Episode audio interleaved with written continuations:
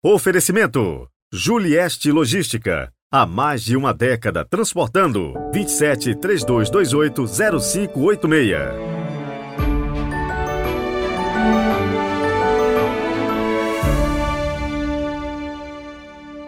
Quarto domingo do tempo comum, 29 de janeiro de 2023. Hoje a liturgia fala das bem-aventuranças, então vamos abrir os nossos ouvidos e o nosso coração para acolher com amor a palavra que nos é oferecida hoje. Rezemos.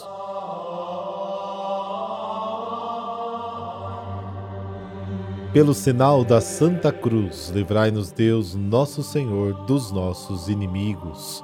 Concedei-nos, Senhor nosso Deus, adorar-vos de todo o coração e amar todas as pessoas com verdadeira caridade. Amém.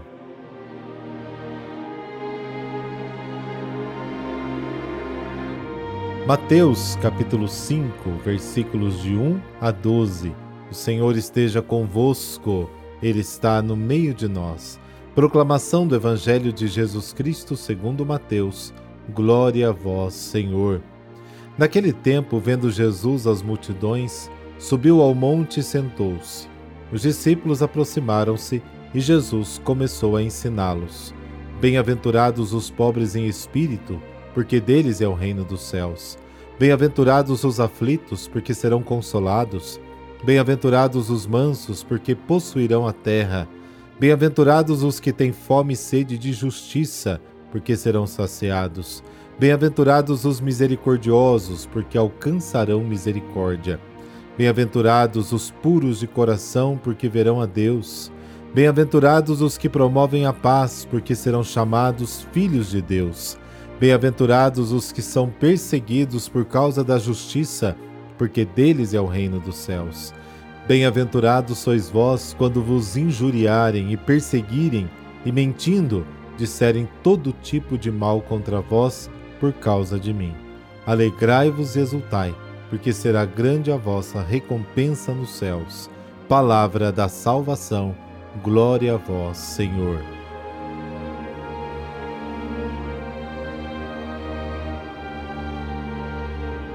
Nesta passagem, Mateus tem uma intenção precisa: apresentar Jesus como o novo Moisés. E o discurso de Jesus na montanha como o cumprimento da lei do Sinai, sua mensagem se concentra na palavra bem-aventurados. A bem-aventurança do homem pobre e sofredor tem o seu fundamento em Jesus. Nele, Deus já nos deu tudo. Este discurso traduz a experiência de Cristo que pode e deve tornar-se a experiência do cristão. Não sugere as condições para ser padre ou freira, mas simplesmente para ser cristão. Jesus tinha dito ao tentador: Está escrito, não só de pão viverá o homem, mas de toda a palavra que sai da boca de Deus. Mateus capítulo 4. Agora, Jesus abre solenemente a boca para dar a vida de Deus aos homens por meio de Sua palavra. Bem-aventurados são os pobres de espírito. A pobreza indica, antes de tudo, uma atitude espiritual para com Deus. Os pobres de espírito esperam toda a ajuda de Deus. A atitude exigida pela primeira bem-aventurança é como a de uma criança. Jesus chamou a si um menino, colocou-o no meio deles e disse: Em verdade vos digo, a menos que voltem e se tornem como crianças, nunca entrarão no reino dos céus. Portanto, quem se tornar pequeno como esta criança, será o maior no reino dos céus. E quem receber um só destes meninos, em meu nome me recebe. Mateus capítulo 18. A bem-aventurança dos pobres de espírito afirma sem equívocos o primado da graça e não o das obras.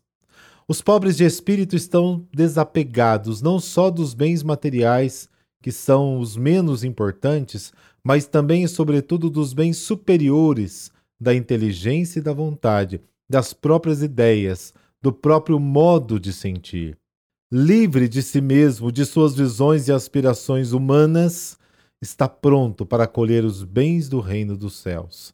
Essa disposição interior é indispensável para quem quer seguir Jesus. A salvação é uma realidade demasiada grande para ser compreendida apenas pela inteligência humana.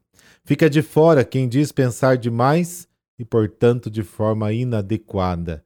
Por isso, quem não é pobre não pode entrar no reino dos céus. Esta bem-aventurança é a característica da pessoa de Jesus que devemos imitar. Aprendei de mim, porque sou pobre e humilde de coração. Mateus capítulo 11. Pobre de espírito não se nasce, se torna, lutando contra as aspirações instintivas dos sentidos, as exigências da inteligência e as incompreensões dos outros. O verdadeiro pobre não é aquele a quem Deus humilhou, mas aquele que se humilhou com o amor de uma criança. A vida do pobre caracteriza-se pela obediência, submissão, abandono, silêncio diante de Deus. A pobreza, como está no Evangelho, apresenta o ideal religioso e espiritual em sua dupla relação. A Deus se expressa como uma submissão humilde e fiel para com o próximo, como uma acolhida serena e cordial. Bem-aventurados os que choram. Jesus não foi enviado apenas para anunciar o Evangelho aos pobres, mas também para consolar os aflitos. Isaías 61. Não são simplesmente as desgraças e tribulações humanas que afligem a todos, mas, sobretudo, pelas opressões e injustiças sofridas para a realização do desígnio de Deus, porque Deus não é conhecido e não é amado e por isso sofre as suas consequências, choram por elas. Bem-aventurados os mansos. No Antigo Testamento, Moisés foi muito mais manso do que qualquer homem da terra, Números capítulo 12. E no Novo Testamento, Jesus se apresenta como manso e humilde de coração, Mateus 11, 21. O manso é aquele que realiza em si a exortação do Salmo 37. Cala-te diante do Senhor e espera nele. Deixa de lado a tua cólera, não te irrites. Farias mal, porque os ímpios serão exterminados, mas quem espera no Senhor possuirá a terra. Mais um pouco, e os ímpios desaparecerão. Buscas o seu lugar e não mais a encontrarão. Os mansos, por outro lado, possuirão a terra e desfrutarão de grande paz. Trata-se da posse plena e feliz da salvação prometida aos que seguem a Jesus, mansos e humildes de coração. Bem-aventurados os que têm fome e sede de justiça. A justiça é a realização plena e generosa da vontade de Deus revelada no Evangelho de Jesus. A fome e a sede indicam o desejo de buscar e realizar em si o desígnio de Deus mediante o exercício do amor. Mateus 25. Os famintos e sedentos de justiça são aqueles que fizeram do cumprimento da vontade de Deus a aspiração mais elevada da sua vida, a tal ponto que para eles a busca do desígnio de Deus se torna tão vital como comer e beber. A recompensa para quem anseia pela justiça de Deus é a saciedade, que significa comunhão plena e definitiva com Deus e com os irmãos. Bem-aventurados os misericordiosos. A primeira e essencial exigência do reino de Deus é a misericórdia ativa, que tem a sua fonte e modelo na ação de Deus. Sede misericordiosos, como vosso Pai é misericordioso. Lucas capítulo 6. O amor misericordioso e benevolente de Deus se manifesta principalmente de duas maneiras. Ele perdoa os pecados e resgata e protege os necessitados. Portanto, o justo diante de Deus o imita em sua ação para com o próximo, perdoando as injúrias recebidas e empenhando-se em socorrer generosamente os necessitados. Esta é a condição para encontrar a misericórdia de Deus. Mateus apresenta Jesus como a encarnação da bondade compassiva de Deus no modo como age e nas opções que faz a favor dos pecadores e dos necessitados. Mateus 9, 12, 23. Bem-aventurados os puros de coração. O coração, como símbolo da interioridade espiritual e moral, designa a dimensão profunda e pessoal da relação religiosa com Deus e com o próximo, em oposição à superficialidade e exterioridade das formas. Os puros de coração são aqueles que sabem acolher o ensinamento de Jesus, a própria pessoa de Jesus. Esta bem-aventurança exige a plena adesão ao Evangelho. A visão de Deus prometida aos puros de coração é a salvação definitiva do paraíso, onde verão a Deus face a face. 1 Coríntios capítulo 13. Bem-aventurados os pacificadores. Os pacificadores são os continuadores da obra de Jesus, os arautos da mensagem da salvação. A paz é a ausência de toda inimizade, é a presença da graça e da santidade. Só quem vive na paz de Deus pode se tornar instrumento de paz humana. Os pacificadores são os arautos do Evangelho, todos aqueles que trabalham para a vinda do reino de Deus na terra. Merecem o título de filhos de Deus porque são animados pelo mesmo desejo de salvação e empenhados na mesma obra. Só a harmonia e a reconciliação com os irmãos tornam eficaz o culto aceitável a Deus e a oração comunitária. O compromisso de trabalhar pela paz entre as pessoas é uma forma concreta de colocar em prática o amor ao próximo. Bem-aventurados os perseguidos. A mensagem da salvação depende da cruz. Quem a anuncia e quem a recebe deve estar disposto a deixar-se ultrajar, caluniar, despojar, crucificar. O sofrimento dos inocentes é um mistério para o qual o homem do Antigo Testamento não conseguia vislumbrar uma solução. Sabedoria, capítulo 3, versículo 4. A beatificação da dor que o Novo Testamento reafirma em suas numerosas ocasiões é um paradoxo que não encontra sua justificativa na lógica humana, mas apenas no exemplo e no contexto do ensinamento de Jesus.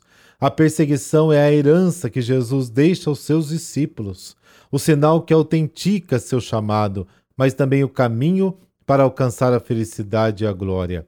O texto toca na mensagem central do cristianismo: paixão, morte e ressurreição de Cristo. A bem-aventurança e a posse do reino dos céus é a Páscoa da ressurreição do cristão. Mas para alcançá-la, ele deve primeiro passar necessariamente pelo sofrimento e pela morte. A originalidade desta bem-aventurança é constituída pela motivação que deve qualificar o estilo da perseverança cristã, a assimilação interior ao destino de Cristo rejeitado e perseguido, e adesão integral e prática à vontade de Deus concretizada no projeto de vida cristã. A perseguição deveria causar amargura e desânimo, mas produz alegria por ter suportado o sofrimento exigido pela fidelidade à verdade e a Cristo. Os fiéis são convidados a se alegrar no meio da perseguição, porque nele se cumpre o mistério da morte e ressurreição que Jesus foi o primeiro a realizar na sua vida. Já são proclamados bem-aventurados, felizes, afortunados em vista da felicidade plena e definitiva que Deus lhes promete. As bem-aventuranças do Evangelho têm o seu modelo e a sua garantia da realização em Jesus o pobre e humilde de coração, rejeitado e perseguido pelos homens, mas reabilitado e glorificado por Deus. E hoje eu tive que estender um pouco a reflexão do Evangelho para que a gente se situe nessas bem-aventuranças. Abençoe-vos o Deus Todo-Poderoso, Pai, Filho, Espírito Santo. Amém. Um excelente domingo para você e para toda a sua família. Amanhã nos encontramos.